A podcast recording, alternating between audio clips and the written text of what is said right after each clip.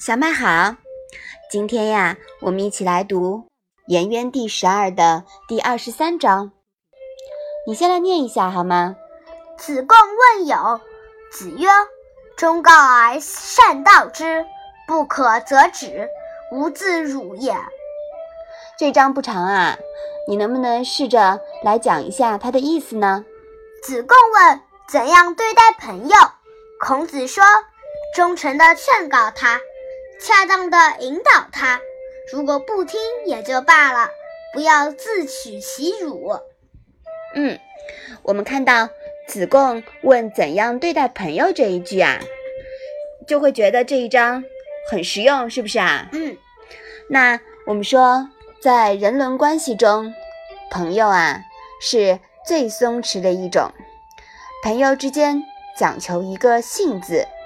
这是维系双方关系的纽带。我们对待朋友的错误，要坦诚不公地劝导他，推心置腹地讲明利害关系。但如果他坚持不听，那也就作罢了。这是交友的一个基本准则。碰到像刺猬一样敏感的朋友，我们就更加不可以勉强了，因为只有他自己。才能救自己，否则呀，我们就会自取其辱，好心被当做驴肝肺了。那子贡这么高情商的人，为什么还会问友呢？那一定是遇到了什么不可理喻却又绕不开的人，所以呀，他才会问孔子该怎么处理。那我们就把这个作为一个问题。你来思考一下吧。好，我们把这一章再来复习一下。